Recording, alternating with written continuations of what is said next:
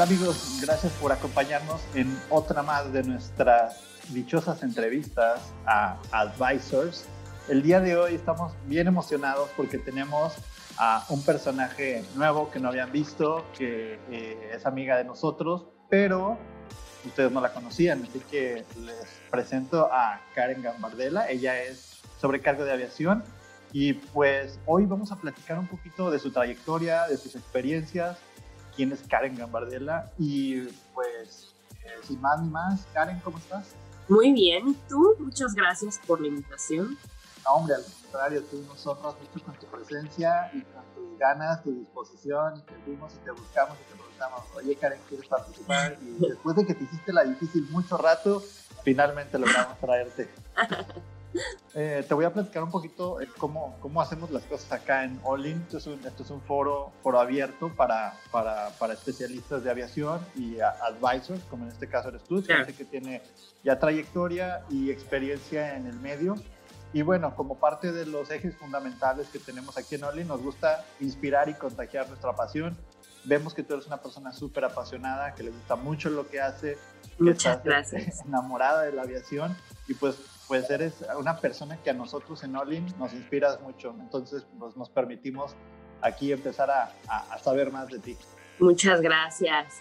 Sí, pues me presento, eh, mucho gusto, soy Karen Gambardella, tengo 29 años, en unos días 30, soy originaria de Mérida, Yucatán y me involucré en el medio de la aviación desde el año 2011. Ya, no, pues primero, primero, que nada, pues ya, ya un rato, o sea, parece 2011, no sé si te pasa que a veces dices 2011, pues en qué año estamos. ¿En qué momento? Ajá, no sé, o sea, la época de los 2000 ha pasado tan rápido que, no sé, ha sido demasiado fugaz, ¿no? No sé si te parece. Así es, sí, bastante fugaz. que yo ya ni digo, Dios mío, ya tanto tiempo si yo venía por un ratito y pues no yo nada más estaba de paso, ¿no? Así es. Oye, Karen, una pregunta. A ver, platícanos un poco de ti. Eh, ¿dónde, ¿Dónde surge tu interés por la aviación? O sea, tú, tú, decides, eh, tú decides estudiar aviación, ¿por qué? Sí, mira, eh, te platico un poco. Yo siempre fui un poco multifacética, pero no había aterrizado muy bien la idea de, pues, a qué quería yo dedicar mis días, ¿no? Me pasó por algún momento la carrera de medicina, también estuve, bueno, ahí entré, entré a ciencias políticas, eh, también hubo un tiempo en el que me llamó mucho la atención la psicología y finalmente eh, me decidí por gastronomía y turismo. Desafortunadamente, pues la carrera era muy, muy cara y no pude continuar, ¿no? Y pues ya sabes, ¿no? Que te tomas tu año sabático y demás. Y me puse a investigar, eh, dije, bueno, algo tengo que hacer. Y hubo una, una amiga que me dijo, oye, ¿por qué no te metes de sobrecargo? Y con esa, o sea, y con el trabajo de, de sobrecargo, financias tu carrera de turismo.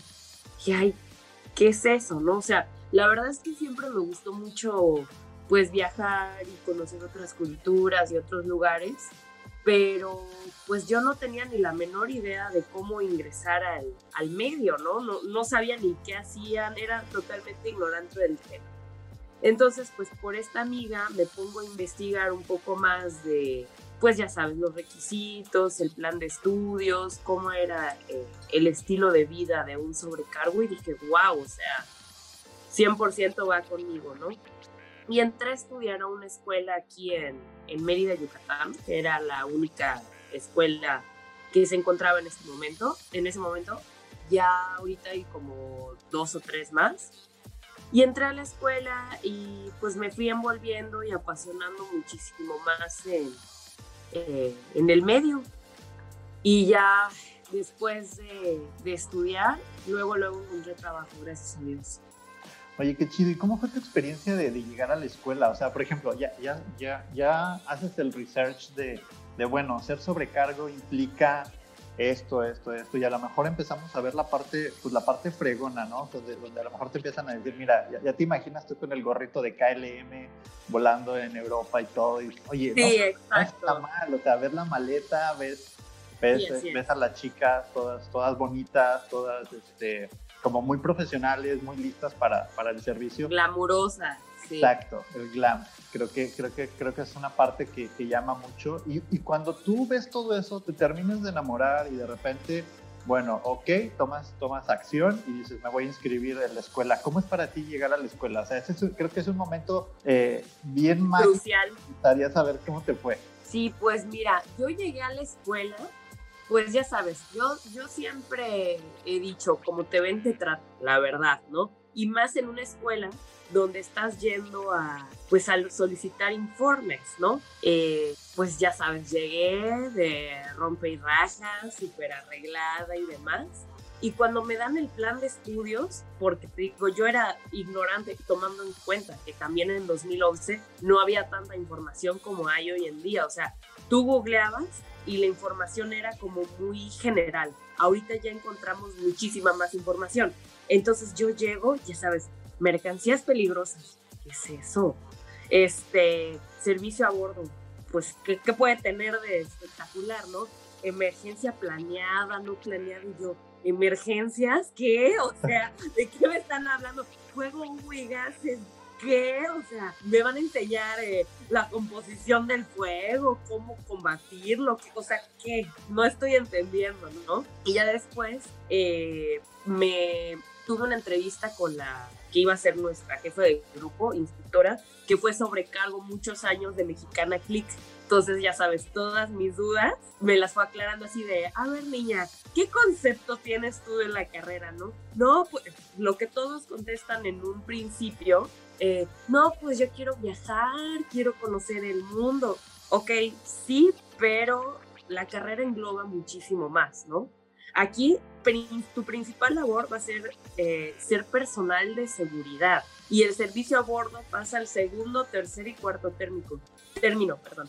Aquí, o sea, e, eres 100% personal de seguridad y te vamos a enseñar a tener las habilidades y la capacidad de reconocer emergencias y sobre todo de combatirlas y salvaguardar tu vida y la de los pasajeros. ¿Te late? Y yo, no, pues sí, sí se escucha muy padre porque igual me, me gustan mucho los retos, ¿sabes? no, ¿Qué, 100%. ¿Qué, dijiste? Yo venía a ser sobrecargo, no bombero, ¿no? Exactamente, ¿no? ni a ser bombero, ni a ser Superman, ni nada de eso, pero no me disgustó, ¿sabes?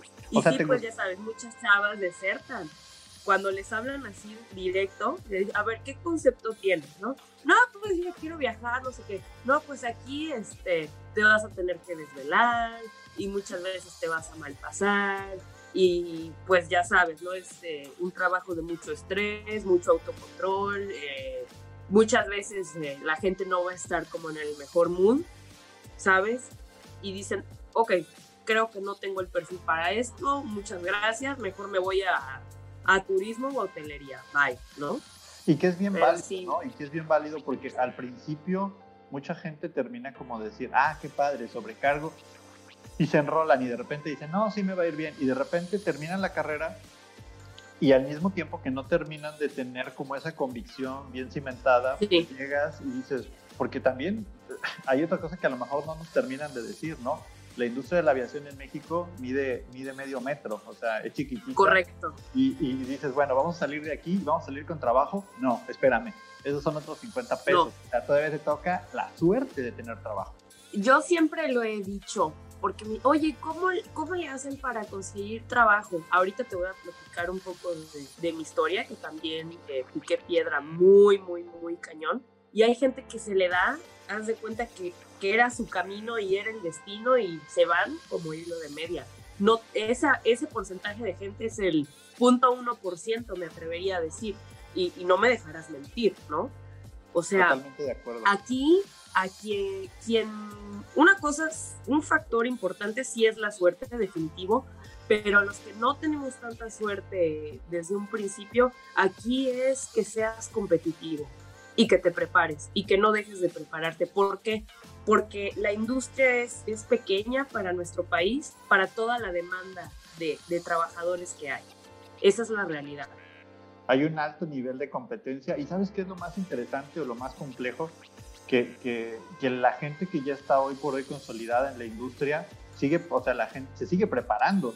O sea, tú Correcto. Llegas de última generación, pero afuera en la industria ya los tienen y si tú dices, bueno, ya con estos conocimientos yo ya fregué, pues no es cierto, más bien ya me fregué. O sea, ya me fregué porque la gente sigue caminando, sigue caminando y tú con dos años que quedes fuera de este negocio, estás obsoleto, o sea, estás... Mira, nada más para que te des una idea, eh, a mí me toca mi adiestramiento recurrente en el mes entre abril y mayo, pero muchos compañeros ya tomaron el recurrente pues ya enero, febrero, y ya sabes, ¿no? La típica pregunta, oye, pues ¿cómo está el adiestramiento este año? Y dicen, es demasiada información porque con todo lo del COVID, pues obviamente te lo tienen que ir anexando aparte de todos los conocimientos que tienen, que es el refresh cada año, ¿no?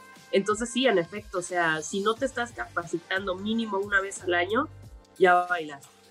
Sí, eso, eh, ese tema de, la dinámica, como dices, o sea, y, me, me, gustó mucho eso que dijiste ahorita, o sea, esa, hay gente que tiene como esa estrella que, que desde que sale ¿Sí? le tocó la buena suerte del momento, las personas, yo, yo, yo, creo que son tres cosas, o sea, es, es que tú tengas los conocimientos, que exista la oportunidad y que te vea la persona correcta al momento de entrevistarte. Si no ocurre Correcto. Tres cosas, yo, yo lo digo fuera. de otra forma, sí, es, es estar en el lugar correcto, en el momento correcto, con la gente correcta.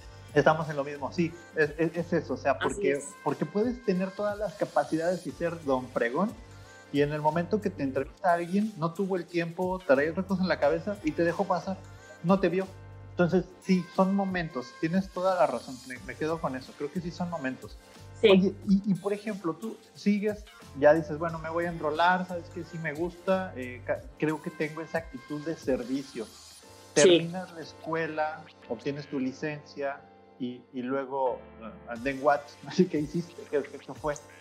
Mira, fue algo muy random, muy, muy, muy random. Te voy a, contar mi, mi, triste historia desde el principio.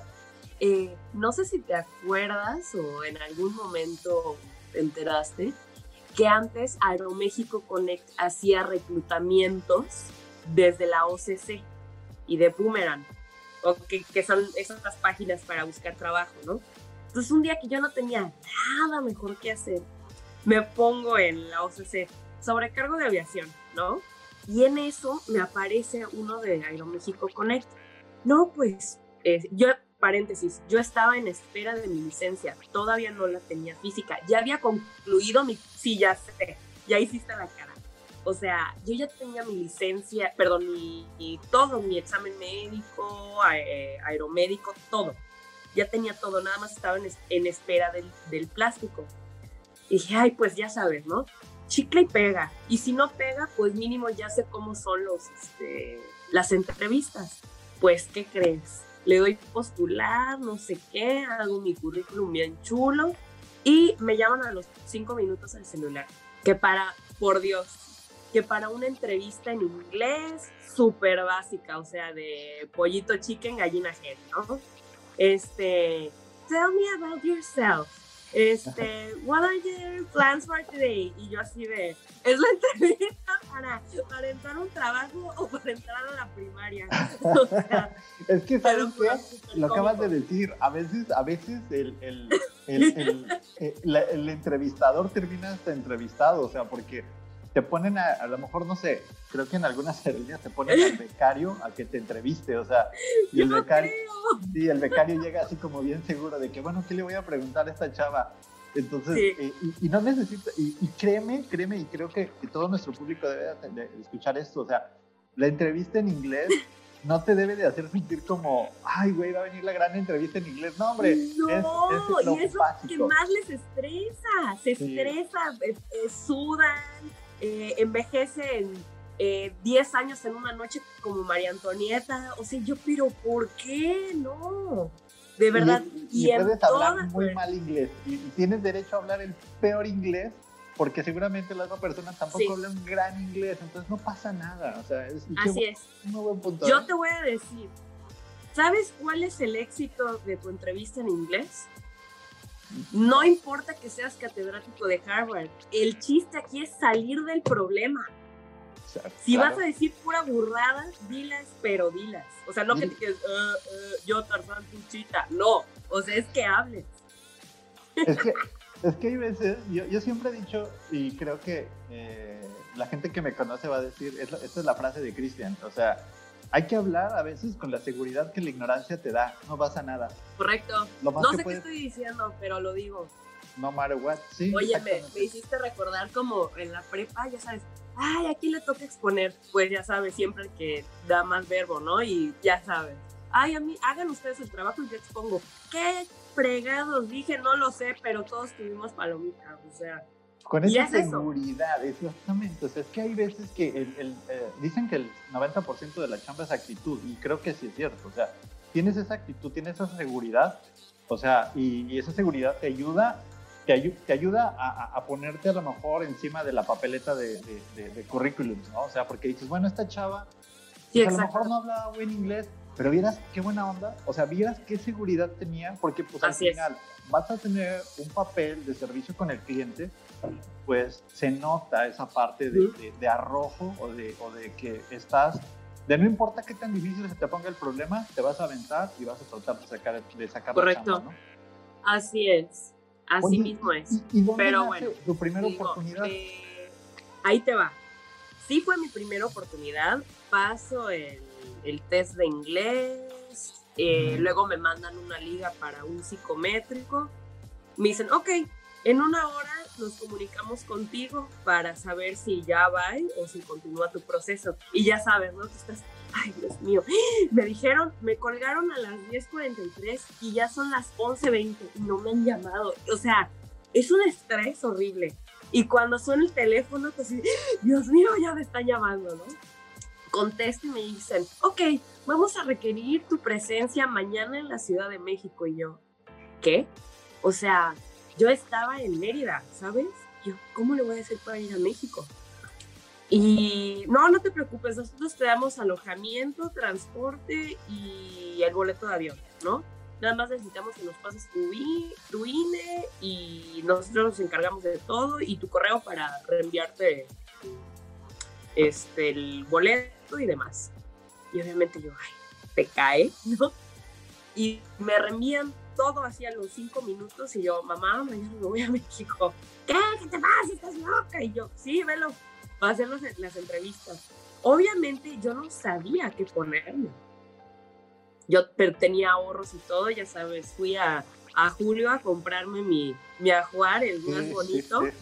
Obvio, obvio, te repito, como te ven, te tratan. Había que vender la percha y tienes toda la razón.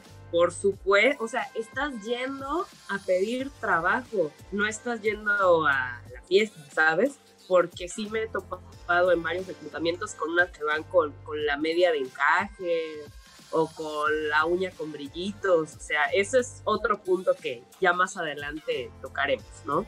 El caso es que llego, ya sabes, a una oficina súper grande con un buen de, de computadoras y un buen de gente y yo, oh, Dios mío, o sea, ¿dónde vine a dar, no? Y literal, o sea, me bajé del, del avión, salí del aeropuerto y ya había una transportación esperándome, nada más a mí.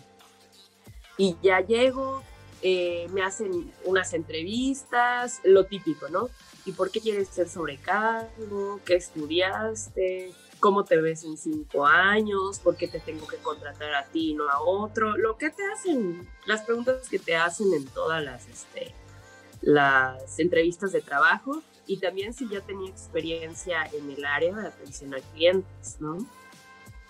Y ya, después de eso te dan una lista donde tienes que reunir ciertos documentos, etc., ¿no? Ah, ok, perfecto, pues ya regrésate y te llamamos, ¿no? Me regreso a Mérida y como en unos 15 días más o menos me avisan para iniciar curso. Así, me avisaron un viernes para volar el domingo otra vez a Ciudad de México. O sea, te regresan a tu casa y luego... Te regresan a tu casa para que vayas por tus documentos. Ajá. Te regresan a tu casa para que vayas por tus documentos Y ya después, este, te digo, tardaron como un mes, más o menos, tres, tres semanas, cuatro semanas, para volverme a llamar ya para iniciar curso. Entonces tú tuviste un mes para, para recolectar todos tus documentos, ¿no? Para todas estas yo ya le había dicho a mi escuela que estaba en proceso de selección con una aerolínea y pues que probablemente me llamaban entre mes y mes y medio, ¿no? Y ya sabes la escuela, no, no te preocupes, en ese mes ya va a estar tu licencia, tú vuela y abre tus alas como pájaro, ¿no? Bueno, pobre ingenua. El caso es que pues ya me ya pasa ese mes, me llaman de Aeroméxico Connect para decirme ya, este, empaca tus tres calzones y te vienes para acá. Y pues, ¿qué crees? La pobre de Karen que no tenía su licencia todavía. Claro. Ajá, ¿no? El caso es que, ajá, súper padre, ¿eh? Te daban hospedaje, te daban desayuno y cena. Y el almuerzo, pues lo pagabas con lo que te dieran tus papás y aparte de todo, Aeroméxico Connect te da un salario de becario. Entonces, pues ya sabes, ¿no? El curso, la verdad, súper padre, súper completo. Fueron dos meses y medio. Eh, increíble el curso. O sea, la verdad, nada que ver con lo que a mí me enseñaron en Mérida. O sea, aquí fue muchísimo más profundizado, más profesional, pues ya habían simuladores, increíble. Pero pues, ¿qué crees? Que me dan las gracias porque mi licencia nunca llegó. No, o sea, ya habías terminado todo el curso, hiciste todo. Ya había terminado el curso, estaba esperando nada más asesorados y pues no, la licencia nunca llegó. Que estaba en Tapachula, que estaba en no sé qué, o sea, ya sabes, ¿no? Es que, es que es increíble. Es muchas escuelas, que muchas escuelas hacen eso, o sea, y realmente lucran. Hay escuelas que realmente lucran con ese nivel de necesidad al punto de que hay estudiantes que dicen, oye, es que ¿por qué se tarda tanto? Y, y es todo un... O sea, hay escuelas que lo hacen y hay otras que también hay una realidad que también el proceso de, de, obtención de la licencia es un proceso lento, tardado y complejo. O sea, parece que no, pero... Burócrata, dilo. burocratiquísimo. Es un proceso que, que, atrasa el desarrollo, o sea, completamente de las personas. O sea, una persona. No, imagínate mi frustración. claro. O sea, yo estaba, fue un parteaguas en mi vida porque dije, ya estoy aquí, ya tomé la capacitación, ya tengo otro certificado más, pero ¿qué crees? No tengo ni en qué caerme muerta. ¿Cómo no? O tengo una de dos, ya estoy aquí y seguir o regresarme a mi casa. No hay de más. Entonces me fui por la, por la primera opción, dije, ya llegué aquí, ni modo. Y ya sabes, ¿no? Estar eh, pues con amigos que me dieran alojamiento, porque yo no tenía un solo peso. O sea, eh, obviamente les pedí el favor que si me pudieran apoyar de alguna forma, porque el trámite ya estaba iniciado y lo que ellos me decían es que no se podía como empalmar, ¿sabes? O sea, no se podía duplicar el trámite porque mi escuela ya había iniciado uno previamente. Entonces yo les rogaba que por favor eh, pues hicieran algo por mí para agilizar el trámite y pues me dijeron que no, ya sabes. Me terminaron de darme las gracias, entonces sí tomé el curso de Aeroméxico Connect, pero nunca volé ahí por, por esta situación que te estoy platicando. Entonces, pues me quedo en México. Fui a un reclutamiento de Volaris cuando estaba en Toluca. Eh, no pasé el polígrafo. Eh, y ya sabes, ¿no? No sé si sigue siendo así, pero a mí me vetaron por dos años. Oye, que no podía. Es que era la parte del polígrafo. Yo te lo digo como, como, como ingeniero, también te hablaban de Volaris y llegaba así, bueno, haga la prueba, pero vas a hacer la prueba del polígrafo. Y así de que, dude, a ver, me vas a contratar y te... sí. Ajá, o sea, ¿y cuál es el beneficio de la prueba del polígrafo? O sea, yo me la hago. Entonces, yo, yo eh, te platico de mi lado mi experiencia cuando fui a pedir trabajo a Volaris, o sea, sí. ah, sí, ok, y sí pasé el polígrafo. Y luego cuando me dicen, bueno, aquí está la propuesta económica, y me enseñan una propuesta económica de 12 mil pesos al mes, les dije, no, o sea, Tanto polígrafo ni que fuera delincuente, ¿qué te sí, pasa? Y, y, lo que, y lo que pagaban en ese tiempo, no sé si las condiciones hayan mejorado, eran así como Sí. que o sea, neta estás pidiendo un currículum de este tamaño y veo hasta estás pagando esto y aparte tantas trabas y pruebas. Sí. A mí se me complicado. No sé ahora cómo sea, pero al principio Volaris era eh, de very best. Sí, una escuela militar. Exacto. Así es. Pero bueno, el caso es que ya estando allá en Toluca, eh, vi que a un lado estaba Interjet. Entonces dije, ay, pues igual y dejo currículum. Y me, dije, me dijo una, una chica, mira, hoy no están recibiendo currículums, pero todos los martes los reciben aquí en el hangar. Está eh, enfrentito, ¿no? En la terminal aérea. Y era lunes. Que, ah, no, pues me quedo, ya sabes. Eh, pedir apoyo para el hotel en Toluca, bla, bla, bla, bla. Lo bueno es que pues traía dos que tres trajes en la maleta. Dije, no, pues ya, me quedo, ¿no? Fui a la papelería, imprimí currículum, bla, bla, bla. Voy al reclutamiento de Interjet. Dije, güey, no me voy a quedar aquí. Era pura Barbie de 1,80. O sea, eh, yo soy bajita, mido 1,64. O sea, pero aquí era pura garrocha, literal. O sea, eh, arregladas como Barbies, no se les movía un solo pelo. Impresionante, dije, aquí hay demasiada competencia. Está muy cabrón esto, pero bueno, si es para mí se quedará y si no es para mí, pues ya va, ¿no? O sea, ya llevaba dos bateadas previas, no te sé. Y pues ya sabes, llegamos, bla, bla, bla todas súper bien vestidas. Ahí no había ni una garra con este con medias, eh, ya sabes, ¿no? De cuadritos o, o, de encaje. No, pura, pura chica, muy bien vestida, muy bonitas. Y ya me entrevistan, bla, bla, bla, que el examen de inglés. Y fíjate que de Interjet me acuerdo de algo muy random, que, haz de cuenta, nos metieron a un salón, así cada quien con sus, con sus sillas, con pupitre, ya sabes, como, como salón de clases, ajá. Y te, dan, te daban una hoja y decían, dibuja tu familia. ¿Tú qué? Sí, dibuja tu familia y en qué entorno crees que está, bla, bla, bla, bla. Entonces, ¿sabías que el dibuja tu familia era un factor determinante entre si te quedabas o no? Y la neta, yo ahí pensé, dije, ya valió esto, porque a mí me dices, dibuja una niña y te dibujo una bola y un palo. O sea, no soy muy buena dibujando. Dices, no, no le va a gustar mi, mi obra de arte. O sea, va a parecer un Picasso esto, ¿no? Con la nariz en el ojo y el ojo en la boca. O sea, no. El caso es que ya después de eso te iban diciendo, ok, pasaste el siguiente filtro, vas con el médico y me pesaron, me midieron, que la presión, que el ritmo cardíaco, ok, perfecto, ahora vas al inglés. Y era un examen de inglés, ya, me habían hecho previamente el oral y ahora fue el, escrito. Súper básico, así de I am a eh, rayita, opción A, girl, boy, eh, insect.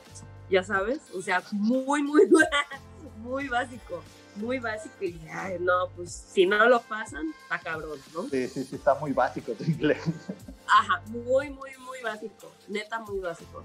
Y ya, ¿no? Eh, Súper bien, ser el inglés, etc. Ya sabes, no, pues nosotros te llamamos. En esa ocasión tardaron como tres meses, tres meses en llamarme y yo me busqué una chamba temporal en el corporativo de la Nestlé entonces estaba, ya sabes, en mi trabajo Godín, estaba en recepción y en eso suena mi teléfono y era Lada 711 que era Toluca. Ajá, no manches, ya me están llamando. Igual, me acuerdo que era un viernes y me llaman, no, pues inicias curso el lunes. Felicidades, fuiste seleccionada, bla, bla, bla. Y necesito que traigas este y este y este y este papel el lunes. ¿Y tú qué? O sea, certificado original de prepa, carta de vacunación de tu perro que no tienes, o sea, papeles así súper complejos, que probablemente ajá, alguien que fuera originario de la Ciudad de México o del Estado, pues sí tuvieran al alcance, ¿no? Pero no era mi caso. El caso es que, mamá, ya sabes, mándame todos estos papeles. ¿Dónde están? ¿no? sé, pero encuéntralos. ¿Dónde están? No sé, pero encuéntralos. Así es, ya sabes, ¿no? Y aparte todo en original, acta de divorcio, o sea, fatal. te lo juro. Acta de divorcio, puta, que me he casado. Sí, oye, pero, pero si no la tengo, pues no te puedes sentar aquí en Interjet. Así es, así es. Pero bueno. El caso es que, ¿qué crees? Este curso era en Toluca. Era en Toluca, pero ¿qué crees? No te daban hospedaje. Entonces, ¿qué crees? Otra vez a desembolsar. Y ese curso era super express era de lunes a viernes, eran 10 días exactamente de, curso. entre 10 y 14 días, no me acuerdo muy bien. ¿Y tú renuncias a tu otro trabajo, Godín? O sea, lo dejas. Sí, claro. Sí, me tengo que ir para allá. sí, yo renuncié y hablé con mi jefe, pero es que yo ya le había dicho, yo estoy aquí de paso porque pues en cualquier momento me llaman de Interjet y pues la neta, yo quiero hacer sobrecargo, no sé qué. Y afortunadamente mi jefe me dijo, no, pues ve con Dios, ¿sabes? Sí, claro. Sí, el caso ya, ¿no? Eh, llego a Interjet, no inventes, literal pura Barbie, la instructora Lisette Flamand, que fue de las primeras de, de Interjet, un porte, una, una elegancia, dije, wow, o sea, me siento afortunada de estar aquí. Ese, en ese reclutamiento éramos como dos mil chicas y nada más nos seleccionaron a, a ocho.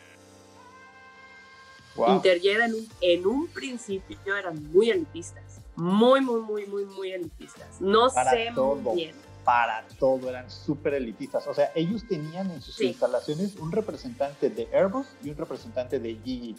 O sea, en la parte de ingeniería, o sea, era, era un tema completo. Me imagino que acá era también, o sea, tenías que ser este, guapo, alto, güero y todo. No me inventes, no. Impresionante. La verdad, la capacitación súper bien. Hice muy buena amistad con, con Liz, eh, excelente instructora. Ella venía de, Mexicana de Aviación. Eh, me encantó ese curso, te lo juro. Y otra cosa que me encantó, que lo he comentado en todas las empresas que he estado, ahí como si fueran muchas este, me encantó de ese curso que primero fue la teoría, la práctica y después le dedicaban unos dos días completos a la imagen. Te enseñaban a cómo ponerte la mascada, te enseñaban a cómo maquillarte, literal, ¿eh? Te lo decían cómo va. ¿Sabes qué? Tus ojos de mujer fatal no van aquí para el trabajo. Esos colores no van para ti.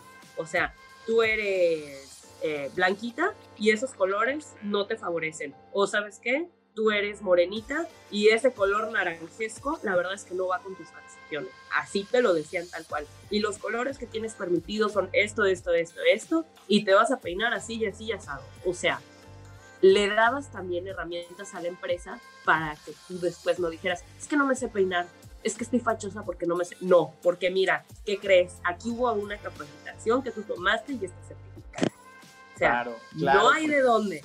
No, no hay, no, no, hay ese margen para decir por qué no. Así es. Fíjate que es algo importante, o sea, o sea, que no se puede descuidar eso porque entonces, pues, la, o sea, al final, las sobrecargos son ese, ese front line con el cliente. Entonces, si tú tienes diferentes imágenes, de repente tienes a la, a, la, glamurosa y tienes a la no tan glamurosa, por no decir una mala palabra. Este, Así es. Pues, pues, Eres la imagen de una empresa. Eres la imagen, eres el contacto directo con el pasajero. Tú no puedes darte el lujo de ir en garras, no se puede. ¿Estás de acuerdo? O sea, lo que está súper, súper cañón, eh, lo que está cañón aquí es que es la única, bueno, no sé, porque por ejemplo no estaba en Mularis, no estaba en TAR y demás. Eh, es Interjet era la única empresa donde yo he estado donde te daban ese curso de imagen. Por ejemplo, yo no soy muy buena peinándome entonces, a mí sí me hubiera gustado como que enfocarme más en eso, pero me gusta mucho maquillarme. Y sí te llegan muchas niñas, no, pues la verdad, yo no me sé ni maquillar ni peinar, pues aprendes, mamacita. O sea, ¿estás de acuerdo? Sí, pero es que, sí. O sea, es, que, es que imagínate, o sea, suena tan básico como, pero si lo descuidas, pues finalmente terminas con una imagen completamente, eh, vamos a decirle, estrambótica de la aerolínea. O sea, de repente, pues ves a las sobrecargos que vienen como pueden, unas mejor que otras, entonces, pues, pues no tienes una línea. O sea, no te imaginas una sobrecarga, imagínate de, de la aerolínea que tú quieras con, con, con, diferentes imágenes. No, tiene que ser un estándar, tiene que ser un perfil. Y qué bueno qué bueno que, que, esa parte se termina de afinar, porque como dijiste ahorita, o sea, sí. o sea, el gusto personal de las personas, pues es tu gusto personal, pero tu, tu, tu, tu, tu chamba, tú tienes que representar lo que estás diciendo que haces. O sea, si tú en tu casa quieres andar en pijama o quieres andar en shorts rotos. en tu casa lo que sea, en la chamba es otra cosa. La chamba es la chamba, exactamente. Y eso es bien importante que muchas personas sí. de repente terminamos de perder de vista, ¿no? O sea, de que la chamba, híjole, aquí necesito cumplir con un código porque estoy representando a una compañía, ¿no? No nada más me estoy representando así es. a mí mismo. Totalmente. Así, así mismo es. Pero bueno, el caso Oye. que Interjet, o sea, neta, neta, neta, súper exigentes, no tienes una idea. O sea, súper exigentes. Desde que ibas a briefing, literal, ¿eh? presentación, bla, bla, bla, bla, bla, ok, pasamos a lo siguiente, ¿no?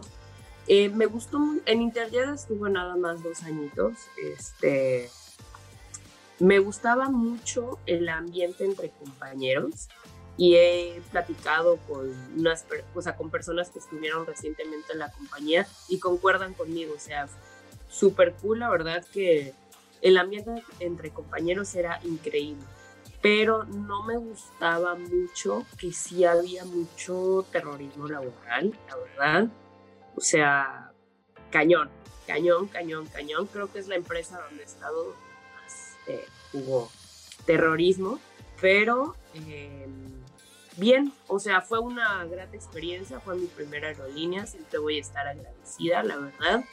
Eh, y pues con eso me quedo, ¿no? Me quedo con lo bueno y lo no tan bueno, pues lo desecho. Eh, me tuve que ir porque fui mamá, fui mamá, entonces, pues dije, bueno, ya en esa etapa de mi vida pensaba, pues la verdad, ya estoy bien, ya lo logré, ya nadie me va a venir a contar cómo fue, cómo es volar, la experiencia, ya lo experimenté, todo bien. Y sinceramente yo no pensaba regresar a volar después de Interjet. Entonces estuve en tierra eh, desde el 2013, 14, pero ¿qué crees? En el, dejé que mis documentos se vencieran, ¿eh? O sea, por esto te digo que es muy cierto que si no te, ahora sí que renovarse o morir. Y cuando yo empiezo, me empieza otra vez la, la cosquillita de regresar a volar e intento yo renovar mis documentos, ya estaba yo perdida en el espacio, totalmente obsoleta. Y, y, varias amigas me decían, no dejes nunca que tu licencia se venza, porque uno nunca sabe, ya sabes que los trámites son súper morrosos no dejas que tu licencia se venza. Bueno, pero ahí va ¿no? Ahí va. No importa, la recuperación Ajá. es fácil. Todo, todo sea como hacer un cursito de recuperación de licencia. Sí. Es fácil. Así es. Seguro. Y hice el curso de recuperación de licencia allá en Monterrey, justamente, porque aquí en Mérida no tenían la opción. Eh, me apoyaron, súper lindos, eh, la escuela Tech Blue, muchas gracias. Este, y ya, ¿no? Y ahí sí, mira, la licencia en friega, súper mega rápido, la verdad. Otra, otra cosa muy Otro diferente. Maribel. Así es, a lo que vivía acá en, en Mérida, ¿no? Claro. Pues ya tenía mi licencia y como a la semana sale un reclutamiento de Aeroméxico, no sé si te enteras, una masiva espantosa que hubo en el Hotel Intercontinental, fue en febrero justamente del 2015. El caso es que el flyer decía presentarse a las 9 a.m. Y ahí va tú. A presentarse a las 9 a presentarse a las 9 a.m. muy obediente. Del flyer. Y el flyer, pues, ¿qué crees? Había gente que durmió en el hotel y llegó una noche antes. Hasta que llegaste tardísimo. o sea, ¿qué le pasa? Pinche gente. Ay, perdón. Sí, gente ¿no? intensa. Este, ¿por qué llegaron tan temprano? Trajeron sus sleeping bags, sus cartas, ¿o qué? Hay, hay Si plazas para todos. de la ¿Qué les pasa? Bueno, el caso es que, ¿sabes qué número era? La 1700. O sea, dije, bueno, han de tener algún sistema buenísimo, ya sabes, para que la gente pase rápido. Dieron las 8 de la noche y no habían pasado ni lo, no había, creo que llegaron hasta el número 900. Uh. Imagínate, sale una persona a decirnos, oigan, ¿saben qué? Nos da mucha pena, pero no nos vamos a poder atender. Entonces nos vemos mañana de cuenta del número 900 a 950, van a ir a las 8 de la mañana al Martins Reforma, eh, del 951 al 1000 van a ir al mediodía fiesta americana, o sea, nos fueron como que distribuyendo por varios hoteles, por números, ¿no? No pierdan su sticker porque ese es su paso de entrada, bla, bla, bla, lleven todos sus papeles. Y a mí me tocó al mediodía en el Marquis Reforma. Para entrar a ese reclutamiento tenías que mostrar currículum, eh, pasaporte y visa. Licencia no, licencia sobrecargo no, porque también había la opción para la gente que no tuviera experiencia, ¿no? Voy, me pesan, me miden, bla, bla, bla, bla, bla, bla. Eh, y todo bien, ya sabes, este, sí, nosotros te llamamos. Me vuelven a llamar como al mes para ir al SECAM. Ojo, allá sí todo financiado por mí. Ahí ya no te daban absolutamente nada. Y nos meten a un salón, eh, a un, al auditorio, perdón. Si te decían que te fueras al salón es porque ya no continuaba tu proceso. Y estabas en el auditorio y ya sabes, felicidades chicos, ustedes ya tienen el 80% del proceso, ya es nada más cuestión de que llamemos porque tenemos 2.000 plazas disponibles, etc, etc, ¿no? No, pues ya ¿no? Ya, ya estoy adentro, ya me vi con mi bonete, ya sabes. El caso es que vaya con Dios y nosotros le llamamos. Y me llaman, en efecto, a las, como a los tres meses más o menos. Pero ¿qué crees? Mi expediente lo pasaron a Aeromar. Oh. Ahí sonó la canción esa de todo se derrumbó, ¿verdad? O sea, como que. Todo se derrumbó dentro de mí. Sí, porque a ver, ¿cómo? Es como que tú apliques para Nestlé y te manden a McCormick. O sea, no. O sea, no. Literal. A ver, yo dije, no, es que creo que hay un error. A ver, estoy hablando con Karen Amarela. Sí, ok, no hay error. ¿Vas o te quedas? Dije, no, pues, pues voy. Ah, sí, claro. O sea, de esperar, de esperar sin chamba a esperar con chamba, no, pues me voy. Pero yo no tenía ni la más mínima idea de qué era Aeromar y una TR en mi vida me habían subido. Ni los habías escuchado seguramente, ¿no? Como no, como no llegaban a Mérida, o sea, ni a Cancún, ni a nada por aquí del sureste, yo no tenía ni la menor idea. Dije, pues mira, yo no sé. Ya sabes, yo lo que quiero es eh, volar y ganar dinero, ¿no? Claro. Y voy a igual lo mismo, ¿no? Regrésate a México otra vez con tus mil cosas, bla, bla, bla, ¿no? no tenía yo dónde vivir, fue un, drama, ¿no? Y allá la capacitación duró igual, como unos 15 días. Pero déjame decirte, el proceso de, reclutamiento, te lo digo así, ya fui a reclutamiento a Conect, a Volaris, a Aeroméxico, paréntesis, en Aeroméxico me batearon dos veces previas que porque tenía 10 kilos arriba y que porque no hablaba bien inglés. Hazme un favor, pero bueno. Este. Y estuve también, ah, fui también un reclutamiento de Emirates, fui también un reclutamiento de Qatar. Ahorita te platico esa experiencia. Y yo te puedo decir que el reclutamiento más exhaustivo, meticuloso y complicado fue el de Aeroma. No me lo imaginaría. No me es que no me lo imaginaría. O sea, Aeromar opera, opera, ¿cuántos? ¿10 aviones? O sea, por Dios. Que tú digas, bueno, pues bueno, es que era, era En mis tiempos.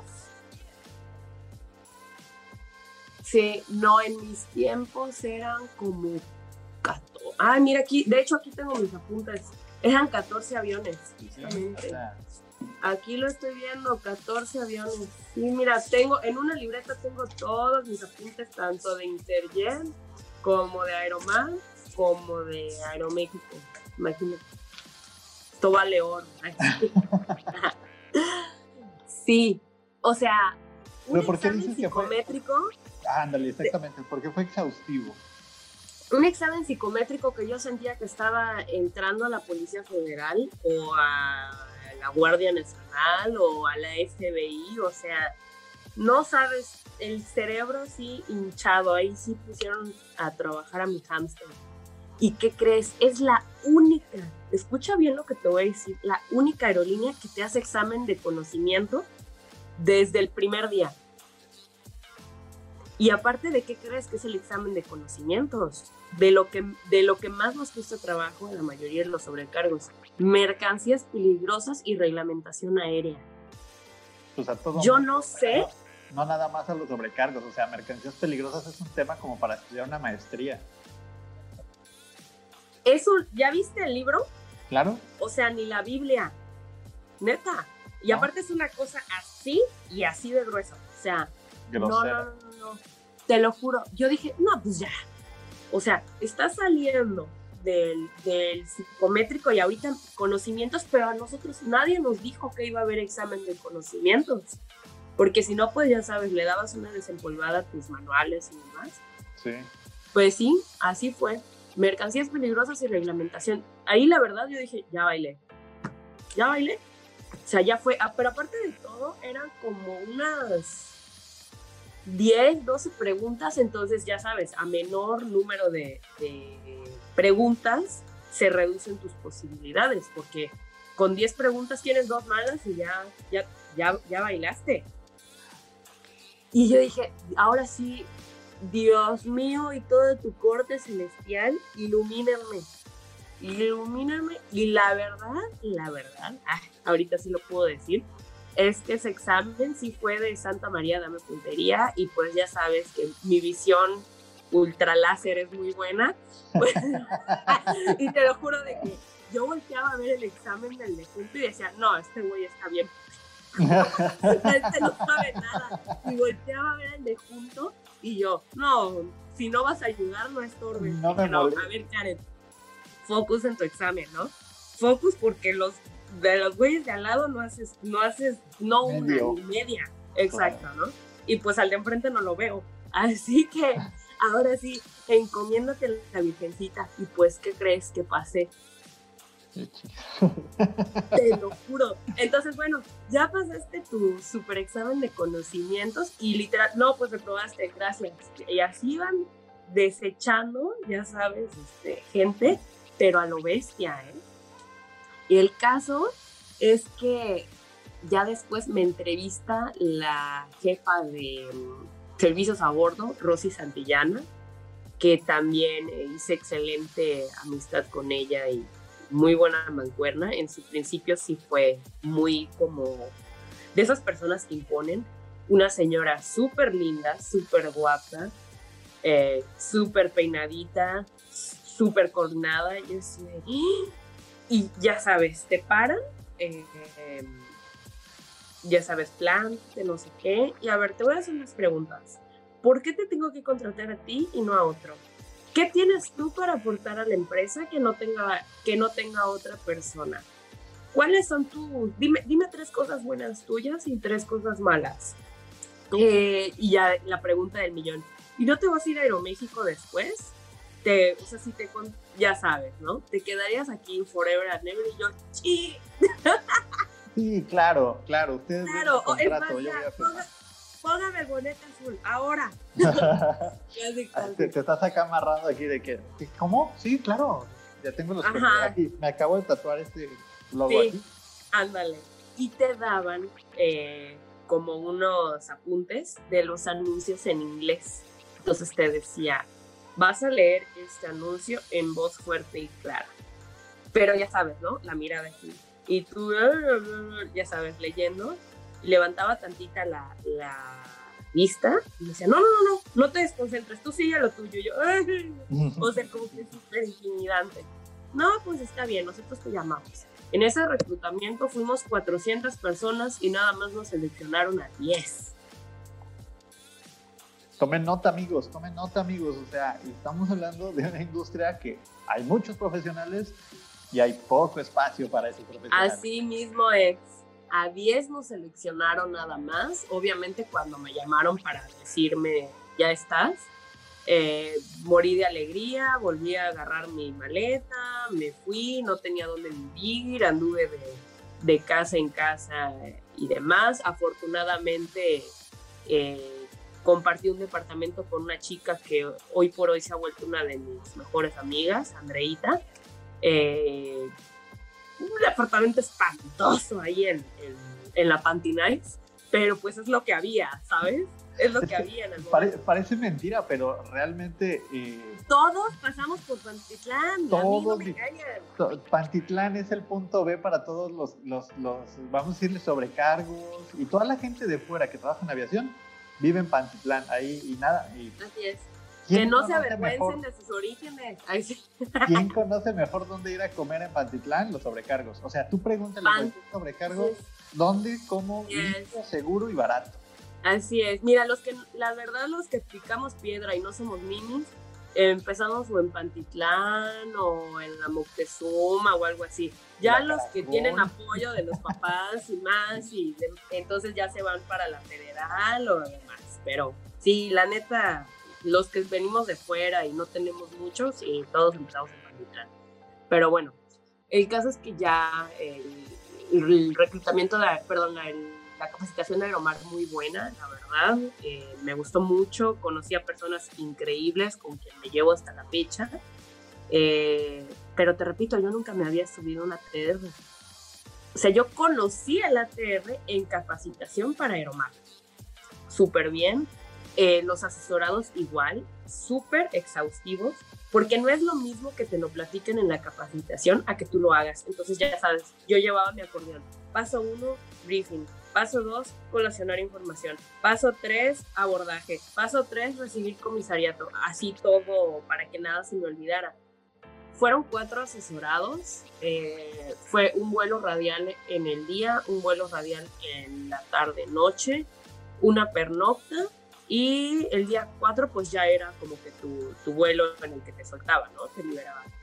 Y el primer tramo se lo aventó la, la, asesora, ¿no? Así como para que veas y demás. Y ya todo lo demás, ¿no? Pues hazlo tú como puedas, ¿no? Pero sí, los primeros días me causó mucho trabajo porque imagínate, briefing con el capitán, que hacerle cafecito, que las aguas, que recibir comisariato, que contar pasajeros, que poner anuncios, que el cierre con tráfico, que cerrar la puerta, que sonreír, o sea, y todo sola. Porque en el, en el ATR 42 vas sola tú con tu alma, ¿no? Ya después, pues, obvio, vas agarrando práctica y sin problema.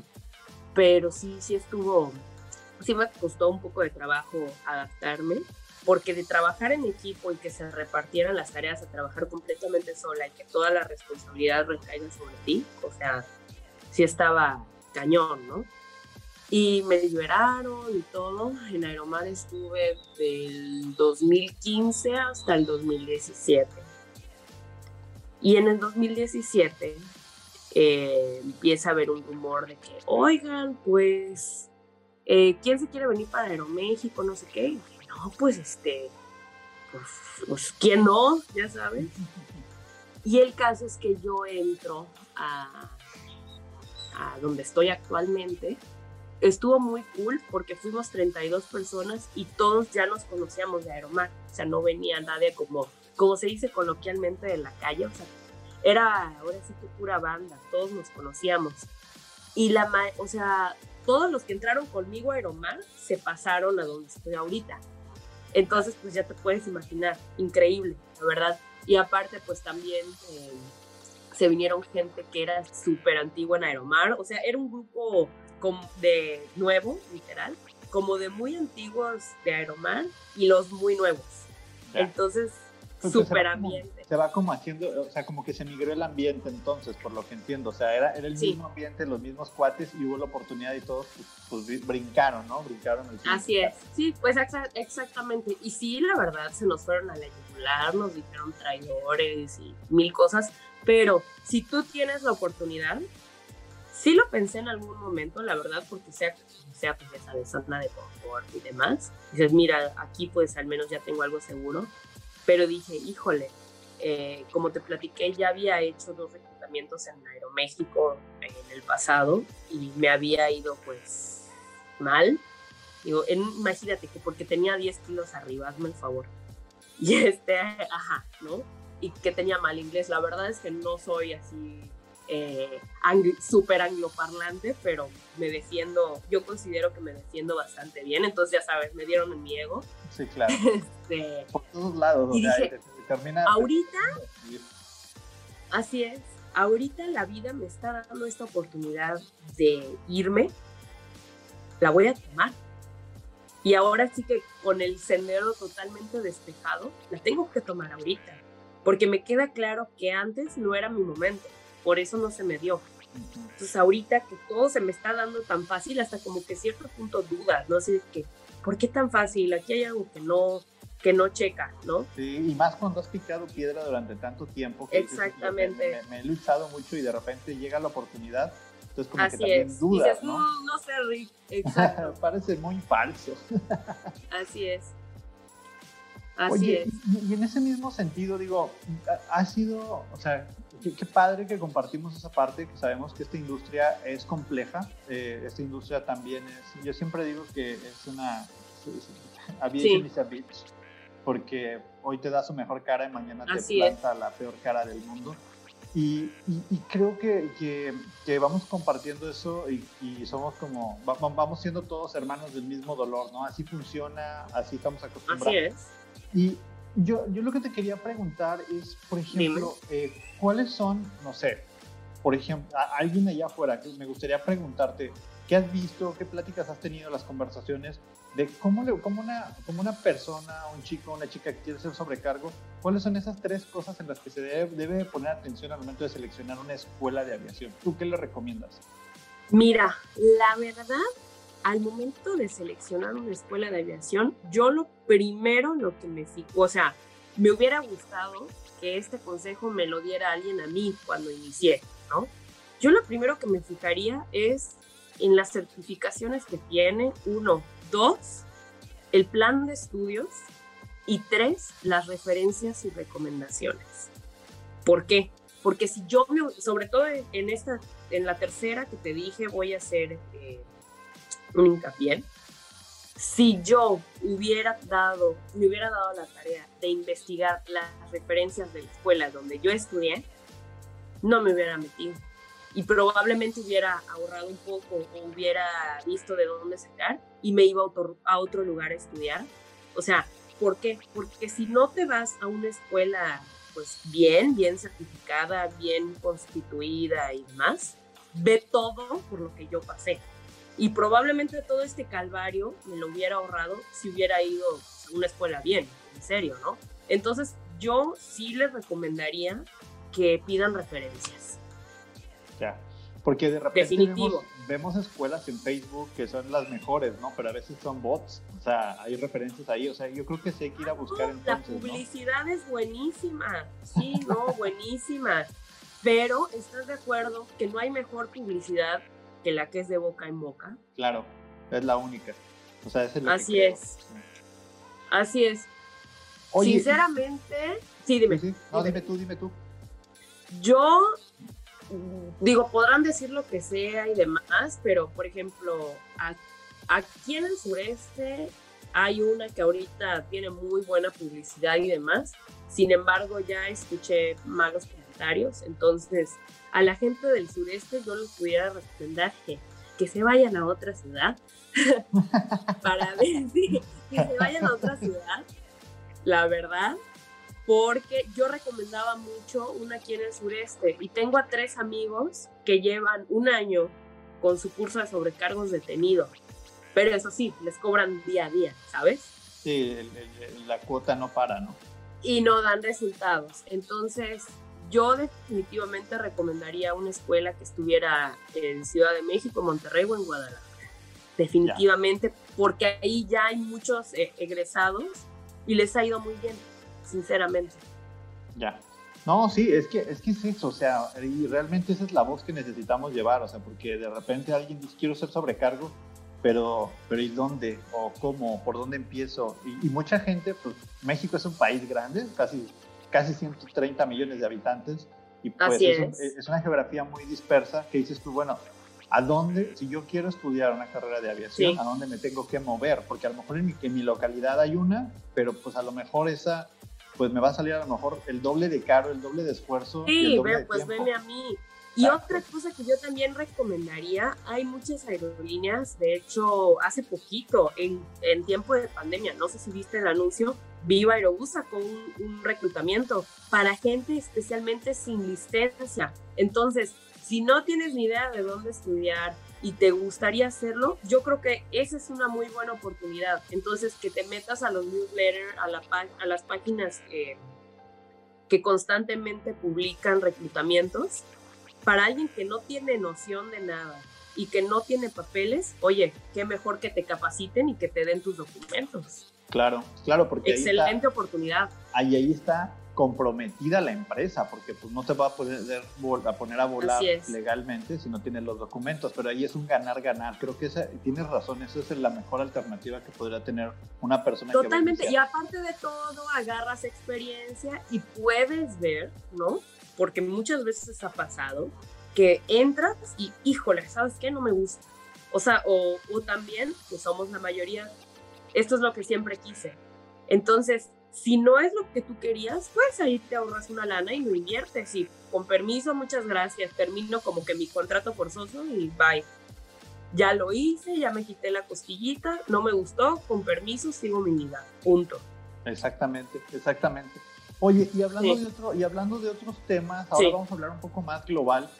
Digo, ya platicamos bastante de cómo es de, eh, de compleja la industria pero ¿tú, tú, cuáles podrías señalar como las principales áreas de oportunidad de nuestra industria? O sea, ¿tú qué crees que, hay algo? o sea, que digo, yo sé que hay como un millón, pero señala tres. O sea, di, ¿sabes qué? Si estas tres cosas se arreglaran, no, hombre, México tendría una industria de aviación fregona. Ok. Y déjate ir con, el lápiz. ¿eh?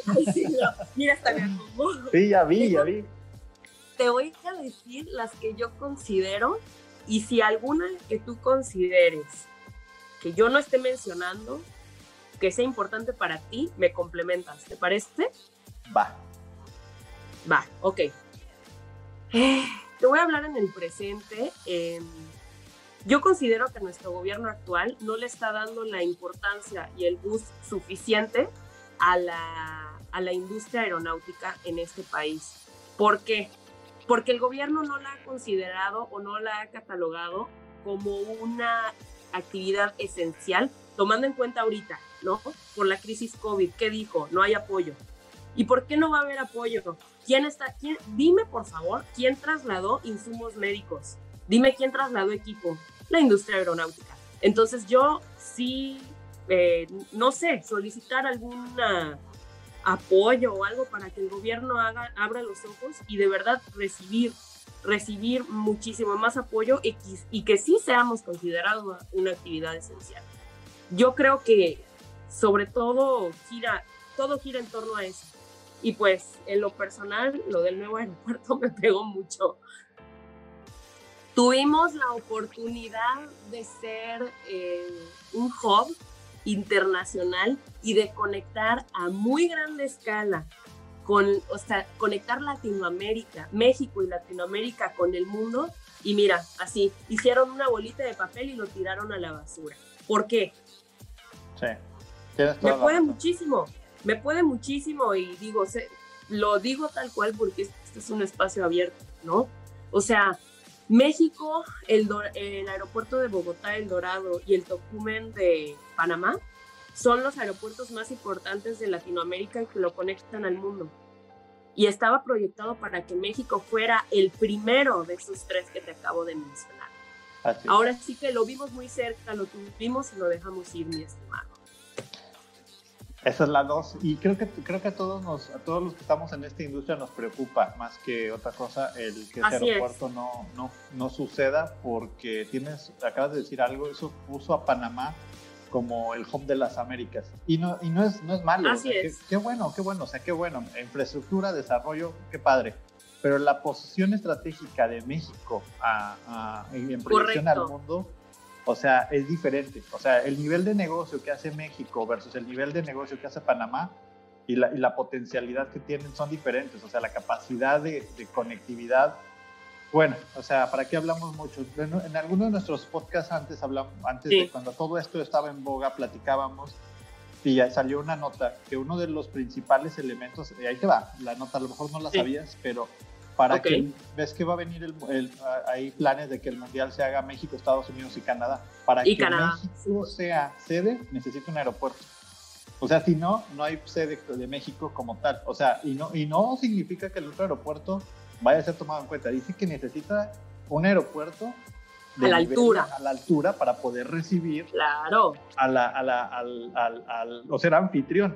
Entonces, eh, está todavía en juego eso y la FIFA todavía lo tiene ahí como de que, bueno, vamos a ver cómo nos va en Qatar. Porque, sí. porque después de Qatar sigue este monstruo del mundial que es México, Estados Unidos y Canadá. Así y, es. y uno de los requisitos es ese aeropuerto. Entonces, yo no sé cómo se vaya a mover, pero digo, no, si no lo sabían, amigos. Ojalá alguien recapacite. Porque México, como dice, somos miles de millones de habitantes, nuestra ubicación geográfica es 100% estratégica para, ahí sí, ser el, el hub de las Américas y conectar México, Latinoamérica con el mundo. Yo no sé qué va a pasar, pero ruego a Dios, de verdad, que alguien recapacite. Porque ese aeropuerto es 100% viable para que se haga.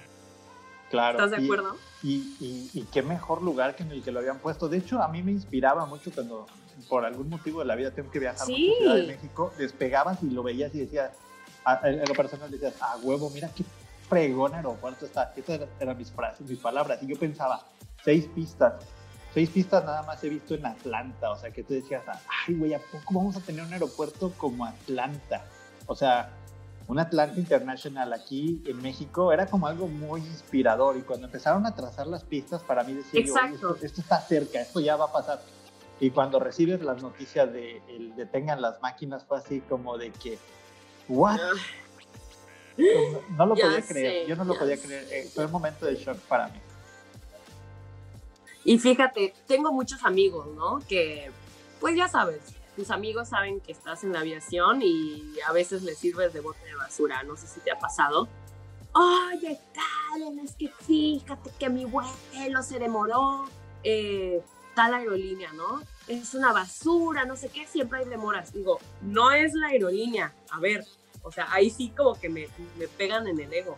Claro. No es la aerolínea, es la La capacidad. nefasta planificación. Así es, y la capacidad y la... Es que no da para más el aeropuerto actual. Claro, eh, es- estoy hablando antes del COVID, ¿no? Es que no da para más, no es la aerolínea.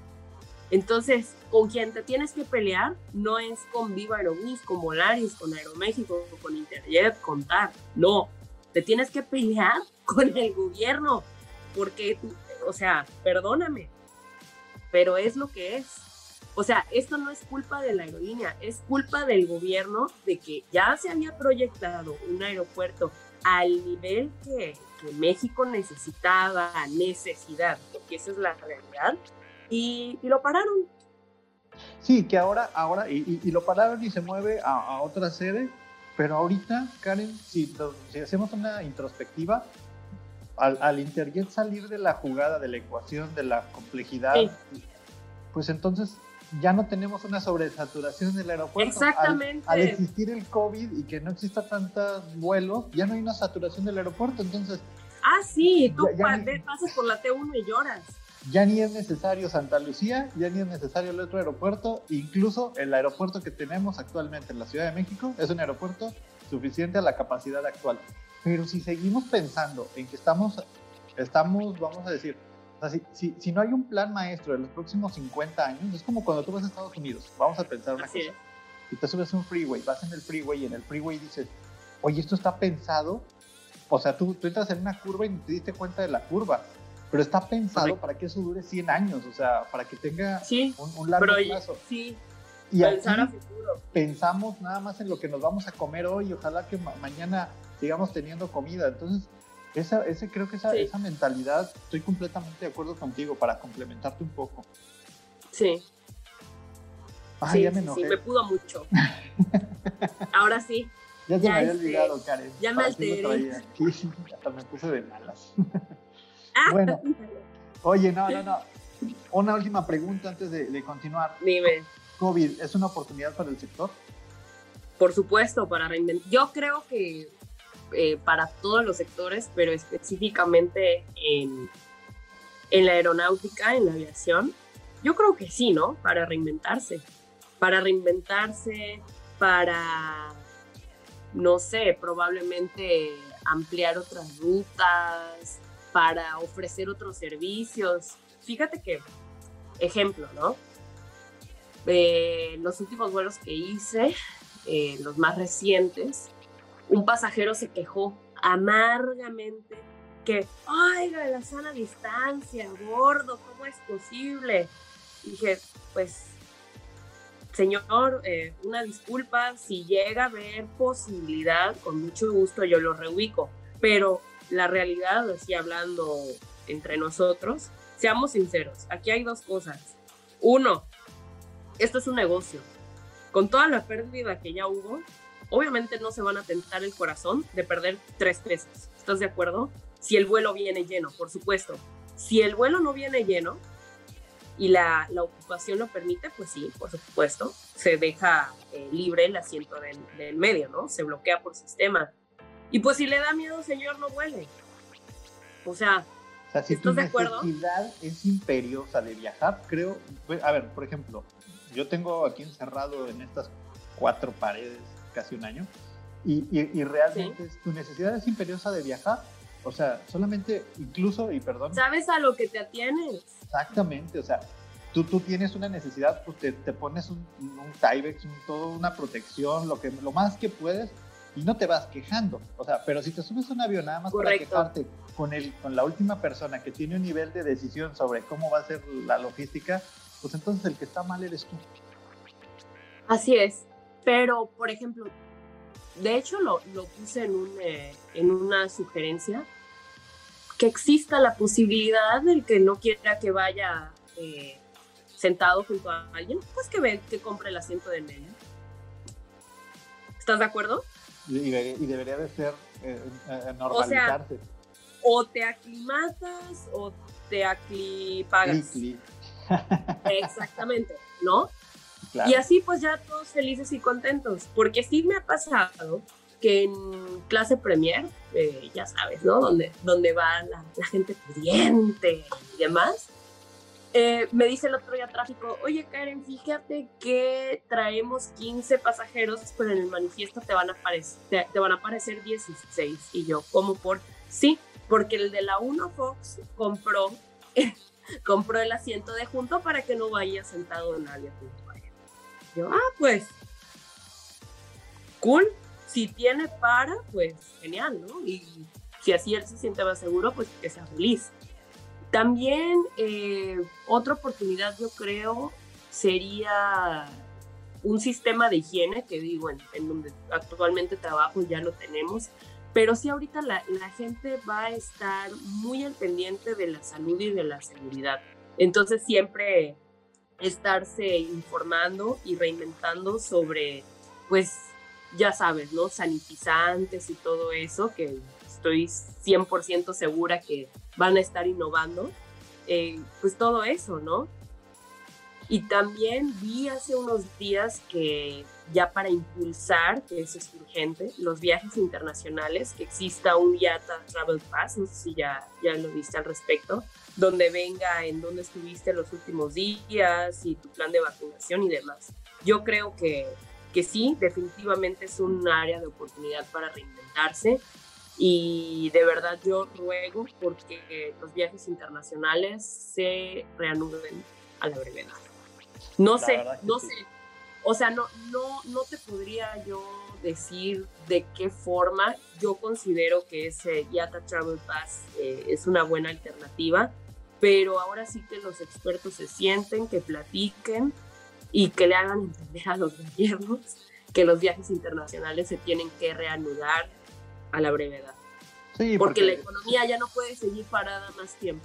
Seguimos viendo, por ejemplo, los anuncios de Canadá recientemente de que dice, bueno, México y el Caribe están baneados, o sea, ninguna aerolínea puede volar hacia México y el Caribe. Ayer publicó Air Transat que va a poner en tierra todos sus aviones. O sea, ¿sabes qué? Yo ya no puedo. La, canadiense dice, ya no puedo, voy a, poner, voy a poner stop completo a la aerolínea.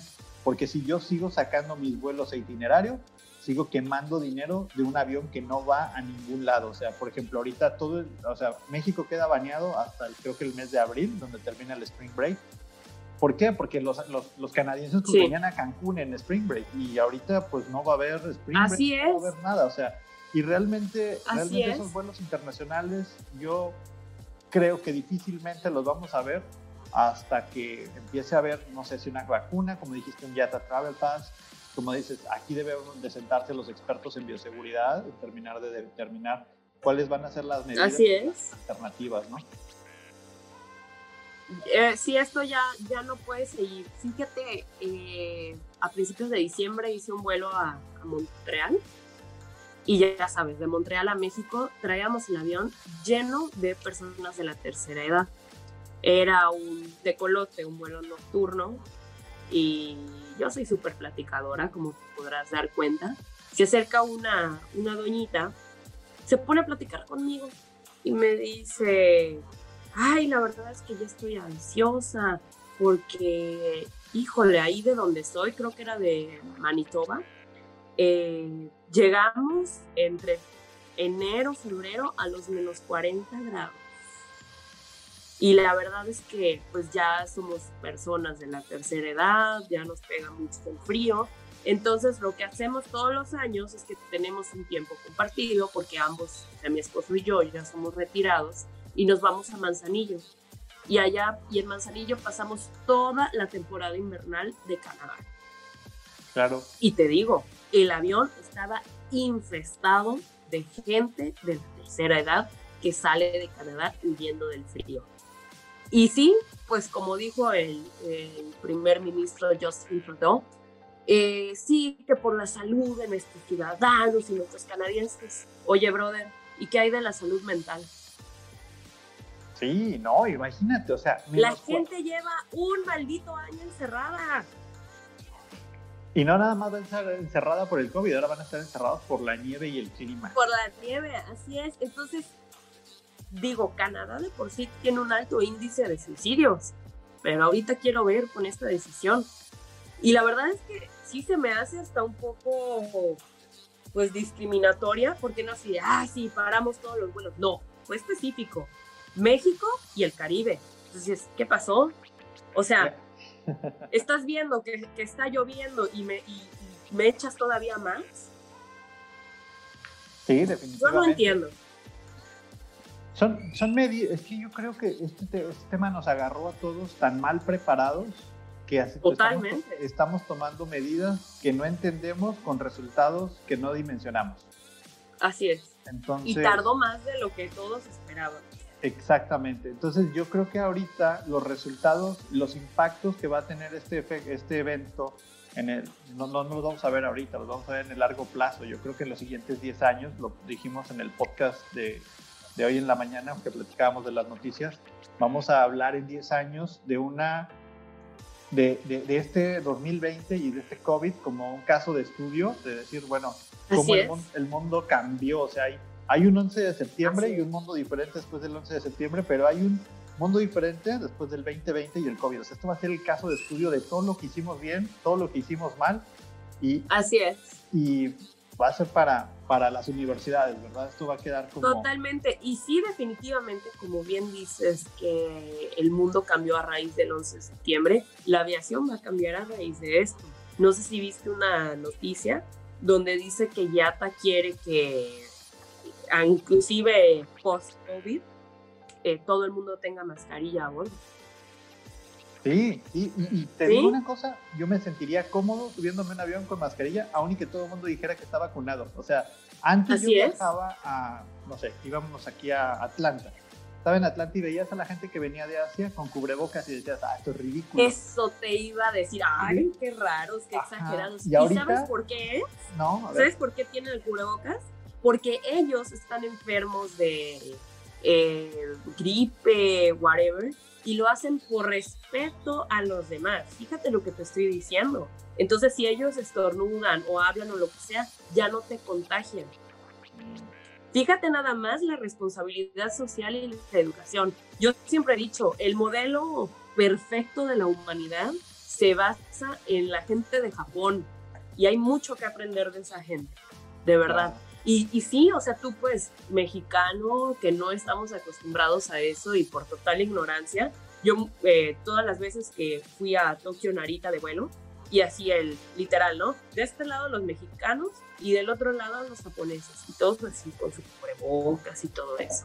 Y en una ocasión le pregunté a un intérprete, oye, ¿por qué? ¿Respiran bien? ¿Son médicos? ¿Van al espacio? ¿Qué? Y me explicó eso que te estoy diciendo y dije, wow. O sea, como yo estoy enfermo, no tengo por qué esparcir mi virus a todos los demás. Exactamente. Bueno, nos queda mucho como para aprender y como te digo, o sea, ya en este momento creo que todos nos sentiríamos cómodos con cubrebocas y careta. Y, Totalmente. Y, de hecho... Bueno, cómodos, cómodos como tripulante, la careta, déjame decirte que no. Pero al menos te sientes seguro. Es que ayer lo estábamos viendo, estábamos viendo, estábamos viendo un video en YouTube, entonces pre-COVID, ¿verdad? Alguien está comiendo unas papas en, algún lugar y se chupa los dedos en la calle. Hoy yo si compro algo en las calles, no me chupo los dedos, o sea, no lo haría, no, diría, híjole, es más, ni siquiera, ni siquiera compraría una bolsa de papas en la calle, yo no lo haría en este momento de mi vida. O sea, llego y lavo todo lo que entra en mi casa y a lo mejor soy un paranoico ahorita del COVID, pero pero no me ha dado, entonces quiere decir que algo no estaba haciendo bien. Así es, no, ni a, ni a mí, hasta donde sé, también. no, he tenido síntomas, creo que estoy bien. Bueno, Karen, pues la verdad creo que la plática... sueño yo. No, pues yo siempre tengo sueños. no, no, no. La plática, la plática ha estado muy rica, Karen. La verdad te agradezco un montón. Sí. Quisiera que me digas eh, o que le digas al público dónde te pueden contactar, si, si, alguien quiere platicar un poquito más, si tienen alguna duda, que digan, oye, yo quiero hablar con Karen, ¿dónde te pueden encontrar? Sí, la verdad es que eh, soy bastante abierta, más ahorita que pues por la situación eh, puse tantito en pausa la aviación. no estoy volando en estos momentos, entonces pues todas las dudas que tengan con mucho gusto me pueden escribir. Eh, estoy en Instagram como karen.gambca, Karen Gamca, ¿ok? Eh, así me pueden encontrar y pues ahorita tengo mucho tiempo libre, entonces les contesto al momento. Todas las dudas son recibidas con todo gusto. Muchísimas gracias Karen. amigos, eh, les esperemos que les haya gustado mucho esta, esta entrevista. Vamos a hay, hay, como mucho tema, Karen, creo que podemos hacer una, una parte 2. Está, está, bueno, está, está, está muy bueno. Estoy seguro que los comentarios nos van a ayudar ahí a, traer más preguntas. Te agradecemos un montón la disponibilidad, el espacio. Neta, no, un placer. Bien felices de poder interactuar contigo. Y pues amigos, nos despedimos. Hasta aquí dejamos el podcast por hoy y síganos escuchando para más eh, All in Advisors. Que tengan bonito día. Bye. Que estén muy bien. Un placer. Chao. Bye bye.